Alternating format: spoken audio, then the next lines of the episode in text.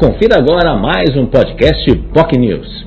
E no Jornal Foque de Notícias desta sexta-feira, o tema central foi turismo. Turismo com base no primeiro Fórum Metropolitano a respeito do turismo realizado em Praia Grande nesta semana. E dois convidados vieram, participaram e falaram no Jornal Enfoque Manhã de Notícias dessa sexta sobre o tema, um tema importante, afinal, somente de perspectiva para a temporada, né, sem, obviamente, aquela preocupação como a gente tinha nos dois anos, últimos anos difíceis em razão da pandemia, a perspectiva é termos um recorde de passageiros, turistas, passageiros transatlânticos, turistas que virão aqui, principalmente para a Baixada Santista, até pela proximidade com os maiores polos e centros, como a Grande São Paulo e também, obviamente, o interior paulista, obviamente vai movimentar. Só para a gente ter uma ideia, com o feriado que se aproxima de 15 de novembro, a perspectiva da Ecovias é de mais de 400 mil carros desçam para o litoral nesse grande feriadão aí, que previsão de tempo bom, segundo o, os climatologistas, os meteorologistas falaram tempo bom e calor aí. Afinal, esse vai ser o último grande feriadão antes das festas de final de ano. E com tempo bom e calor, obviamente, será um atrativo a mais para muita gente descer para o litoral, aí especialmente as pessoas que podem, obviamente, ter na segunda-feira ponto facultativo, por exemplo. Os convidados Eduardo Silveira, que é presidente da Associação uh, dos Profissionais de Turismo, e o vereador de Praia Grande, Roberto Andrade, o Betinho, que é presidente da UVEBS, que é a União dos Vereadores da Baixada Santista, participaram do Jornal Enfoque Manhã de Notícias e comentaram sobre esse tema importante, o turismo metropolitano. O que fazer para a região efetivamente ganhar, gerar cada vez mais empregos na área do turismo. Afinal, pesquisas mostram que pelo menos uh, 500 atividades turísticas são atreladas ou atreladas ao turismo. 500 atividades profissionais são atreladas ao turismo, conforme um levantamento que foi feito por uma professora que falou sobre esse assunto durante o evento, um evento importante que aconteceu em Praia Grande. Enfim, é uma potencialidade enorme. A Baixada Santista tem um potencial enorme nesse sentido, reúne todas as condições, mas ainda falta uma discussão metropolitana. Até hoje não temos um selo metropolitano que permita que vans e veículos de maior porte, como os ônibus, possam circular entre as cidades. E isso, obviamente, dificulta muito a vida de quem pretende fazer aí circular entre as cidades da Baixada Santista. Hoje, em razão dos preços, a, a população fica numa cidade e ela dificilmente vai para a cidade vizinha. E o que dificulta e prejudica bastante. Também falaram sobre a falta de uma agenda metropolitana. A gente tem vários eventos ocorrendo simultaneamente em cidades da região e não há uma agenda metropolitana. Às vezes eventos até concorrentes, como shows, por exemplo, até concorrentes. Isso para muitos artistas já é muito comum. Um artista faz um show, por exemplo, em Bertioga, especialmente na temporada, e depois faz em Praia Grande. Isso é muito frequente. Mas falta uma agenda metropolitana, onde se possa discutir aí e ser um atrativo, vender o atrativo da Baixada Santista como um todo.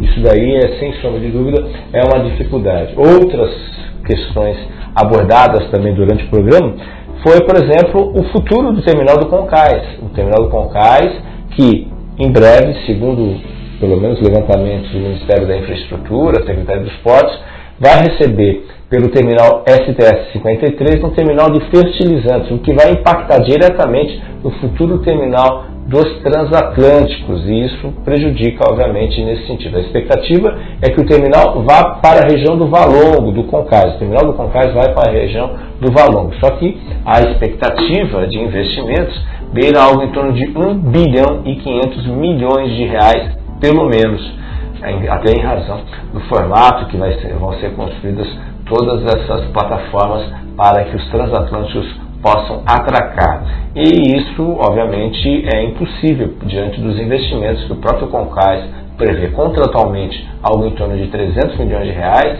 conforme o contrato previsto até 2038, e depois mais 200 milhões de reais que a Concais obteria para poder fazer os devidos investimentos necessários para o futuro terminal, ou seja, um terço do total aí previsto para essa grande obra no terminal do Valongo. E esse é um grande impeditivo, até porque 60% de toda a movimentação de passageiros e transatlânticos no país passa pelo Porto de Santos. E se você mexe nessa estrutura, você praticamente mata a possibilidade de expansão de transatlânticos para os portos brasileiros. E Santos é uma das rotas fundamentais dentro desse contexto, gerando milhares de empregos, milhares de negócios, milhares de oportunidades. Só para a gente ter uma ideia, o próprio Concais contratou recentemente, está contratando para essa temporada, cerca de 500 profissionais que vão trabalhar nos mais variados segmentos justamente para atender essa demanda aí eh, de forma direta e indireta demanda que vem.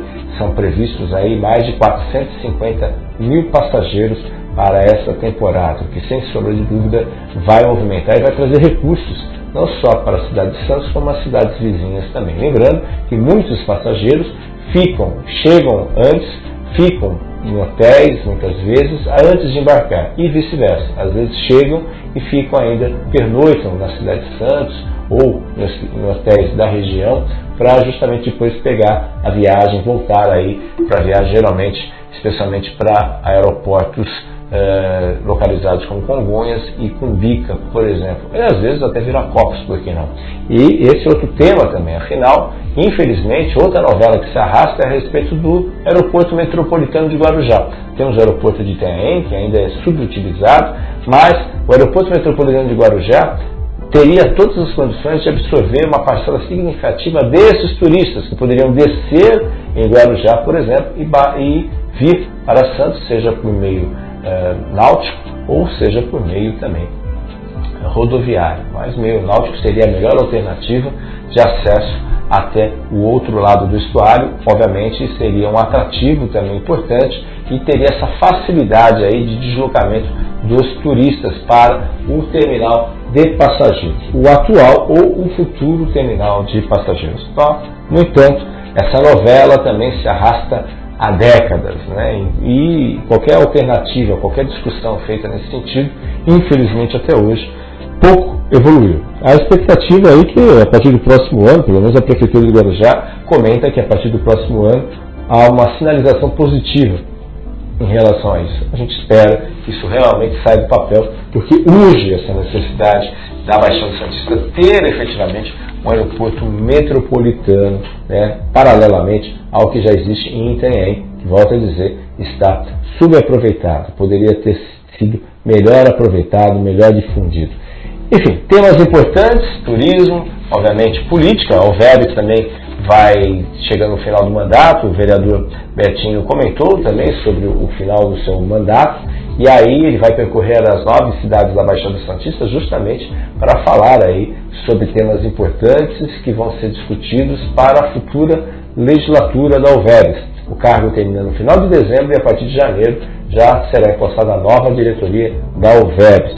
A ideia é que haja o consenso e uma chapa comum. Até o momento, o nome da vice-presidente da UVERES, Aldri Cleice, já se colocou à disposição em tentar ocupar a presidência. Espera-se que, obviamente, haja consenso em relação ao seu nome. São 136 vereadores que fazem parte das nove câmaras, câmaras municipais da Baixada Santista, representando, obviamente, os nove municípios da região.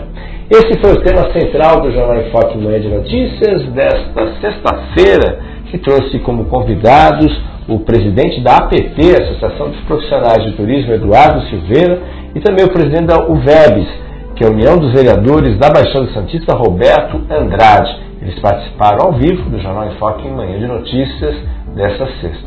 Lembrando que na segunda-feira, em razão de ponto facultativo, o Jornal em Foque não terá programa ao vivo, mas, obviamente, vamos fazer a reprise do programa com o futuro presidente da Câmara de Santos, Carlos Teixeira Filho, Cacá Teixeira, que participa de forma gravada, obviamente, esse programa é gravado, na segunda-feira. Já na terça-feira, feriado uh, importante da proclamação da República, o convidado entrevistado será o empresário e presidente da Abitra, Baiaron Buzeiro. Então, duas reprises, na segunda e também na terça-feira. Na quarta-feira, estaremos de volta ao vivo com o tema central que é a questão das discussões e as pautas ligadas ao universo das pessoas com deficiência. Um tema importantíssimo que chama muita atenção, trazendo aí três convidados que vão participar do nosso Jornal Enfoque Manhã de Notícias. Entre eles, vamos ter a presença do Fábio Azevedo, que é gestor de frota, do Henrique José Gomes Cel, que é educador físico, e do Abrão Dipe, que é jornalista e também editor do diário PCD. Eles participam ao vivo nesta quarta-feira, a partir das nove e meia da manhã. Tenham todos um ótimo dia, um ótimo final de semana e um ótimo feriado. Tchau, tchau. Você ouviu mais um podcast POC News.